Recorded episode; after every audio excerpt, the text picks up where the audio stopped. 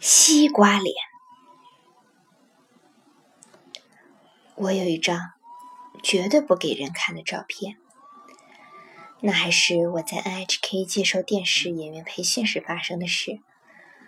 我的同期学员中有一位叫金井的美男子，有一次他邀请大家去他的夜山别墅玩，那是一栋很大的别墅，战争刚结束时被占领军接管过。别墅不知道是金井君的还是他父母的产业。我们一行十五个人可以全部住下来。对我来说，这是第一次住在亲戚以外的人的家里。一开始，爸爸坚决反对我在外面过夜。一个还没出嫁的女孩子，就算是几个女孩在一起，也不能和男孩们住到一个房子里，太荒唐了。爸爸就是这样的人。当我开始工作以后，偶尔也会到地方上进行公演。那时爸爸什么都不说。可是当我还在培训期间时，不管我怎么央求，他都不允许我在外面过夜。就是妈妈帮我说情也没有用。不过我不知道这种时候用什么办法可以说服爸爸。我轻易不用这个办法，但是用了。绝对会有效。办法是这样的：如果使劲央求爸爸，结果还是不行的话，我就会很乖的对爸爸说：“我知道了，我不住在外面，一定回来。”然后我就去海边，傍晚时给家里打电话，这么对爸爸说：“我这就回家了，虽然大家都住在这里。”可是，既然爸爸说不可以住在外面，我这就回去了。我这么一说，爸爸也许是心眼太好，也许是觉得我可怜吧。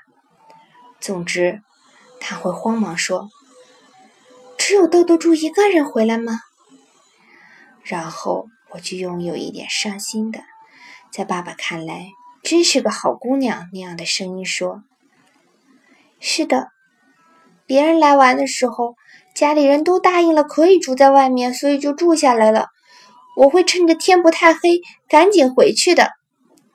爸爸就会在电话那头大声对妈妈说：“孩子他妈，哦，听说只有杜杜住一个人回来，怎么办？我还让他回来吗？不过天已经黑了，怎么办？”可是完全了解我心意的妈妈会故意叹息道。可是爸爸说了不行啊！虽然豆豆猪很可怜，那也没有办法。这时候，妈妈的一句话是决定全局的关键所在。如果表达的不好，结果就可能就成了。是啊，还是让他回来吧。可是妈妈说的非常巧妙。爸爸有一项奉行妈妈说的最重要的做法，所以爸爸开始动摇了。是啊，只有他一个人回来太可怜了。那么，如果真的没关系，让他住在那里也可以。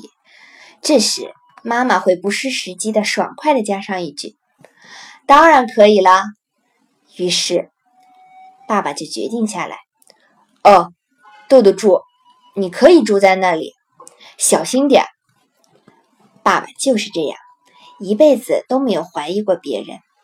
他只是在与音乐有关的事上，对人对己都非常尖锐，几乎有点苛刻；但在别的事上，则总是这个样子。爸爸就是这么一个单纯的人，或者说，在某些方面有点小孩子气。现在想起爸爸的这些往事，让我无比怀念。总之，我得了爸爸的允许，这还是我第一次在外面过夜呢。大家除了一起学习，还从来没在一起待过这么长时间，都非常兴奋。一起做晚饭时闹腾的厉害。我们炸了大家分头钓来的竹夹鱼，炸鱼的味道好极了。农民大婶给我们的甜瓜也非常新鲜。我们一起放了焰火，说说笑笑，吵吵闹闹，一直不肯睡觉。等大家睡着的时候，已是黎明的时分了。不过上午十点左右，我还是醒了过来。轻轻地走出去，小心不踩到还在睡觉的人的腿。我出了房间，向洗手间走去。海边的早晨真让人舒服。我一边想着，看了一下镜子。那一瞬间，我感觉镜子里的人不是我，因为映现在镜子里的是一张西瓜一般浮肿的胖脸，鼻子、脸颊什么都平平的，完全没有一点凸凹，脸鼓鼓的。眼睛几乎被塞住了，只能勉强睁开一条小缝。可是，从适宜的颜色和发型来判断，这张西瓜脸确定无疑的非我莫属。这到底是怎么回事？事情实在是太匪夷所思，我大吃一惊，站在原地发呆。还好，我只有脸肿了起来。正在这时，李金金子也起床了。令人惊讶的是，他也变成了一张西瓜脸，只是没有我严重罢了。我们睁着几乎被塞住的小眼睛，面面相觑，不禁哈哈大笑。等我们谈论起来，这才弄清楚事情的原委。那是前一天我们在海里玩时的事。我在海边发明了一种新游泳方法。这种方法比真正在水里游更令人激动。先走到海里，站在大约齐膝深的海水中，等待着波浪从远处海面涌过来。当波浪到了最巨大、最汹涌的那一刻，马上要扑过来的时候，我把双臂张开，一头向波浪扑去。这样，一个浪头过去以后，我就已经在波浪的那一边了。和浪头相撞的那一瞬间，砰的一下，那种感觉真是棒极了。我正在一个人玩的时候，李金金子过来了，于是他和我并排站着，一块玩了起来。我们邀请别人来玩，不过大家都在各玩各的，没有加入这个精彩的游戏。我们虽只是重复一个动作，却玩得不亦乐乎。有的时候我们没有把握好时机，波浪在我们面前落下去了；也有的时候没有形成大浪头，我们玩的乐此不疲。我们忙着扑浪。连午饭也只是马马虎虎收凑合了一下，一直玩了五个小时，这真是不可思议。也许是二十岁的女孩子所拥有的能量来了一个大爆发吧。结果，我们就都变成了西瓜脸。一个对我们扑浪游戏不屑一顾的同届男生得意洋洋地说：“有什么有趣的？”我生气地朝他瞪去，可惜从外面很难看到我的眼珠。下午，我们要回东京的时候，大家一起拍纪念照片。这时，李健金子的脸已经比我的好多了，已经可以看出李健的模样了。可我还是老样子，我一边嚷着不行不行，一边被拉到最前排蹲下了。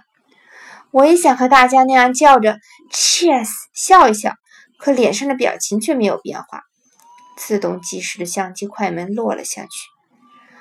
我那天穿了一件很可爱的蓝色连衣裙，是妈妈为我那天出来玩而特意新做的。裙子上镶着一个海军服那样的大大的白领子。爸爸和妈妈送我出来时都说穿上很好看。我几乎可以说是骗了爸爸，才在这里住下。可是海边的纪念照片竟然是这个样子。在洗出来照片上，一个西瓜脸女孩夹在欢笑着的人们中间，完全看不出她是谁，从哪里来。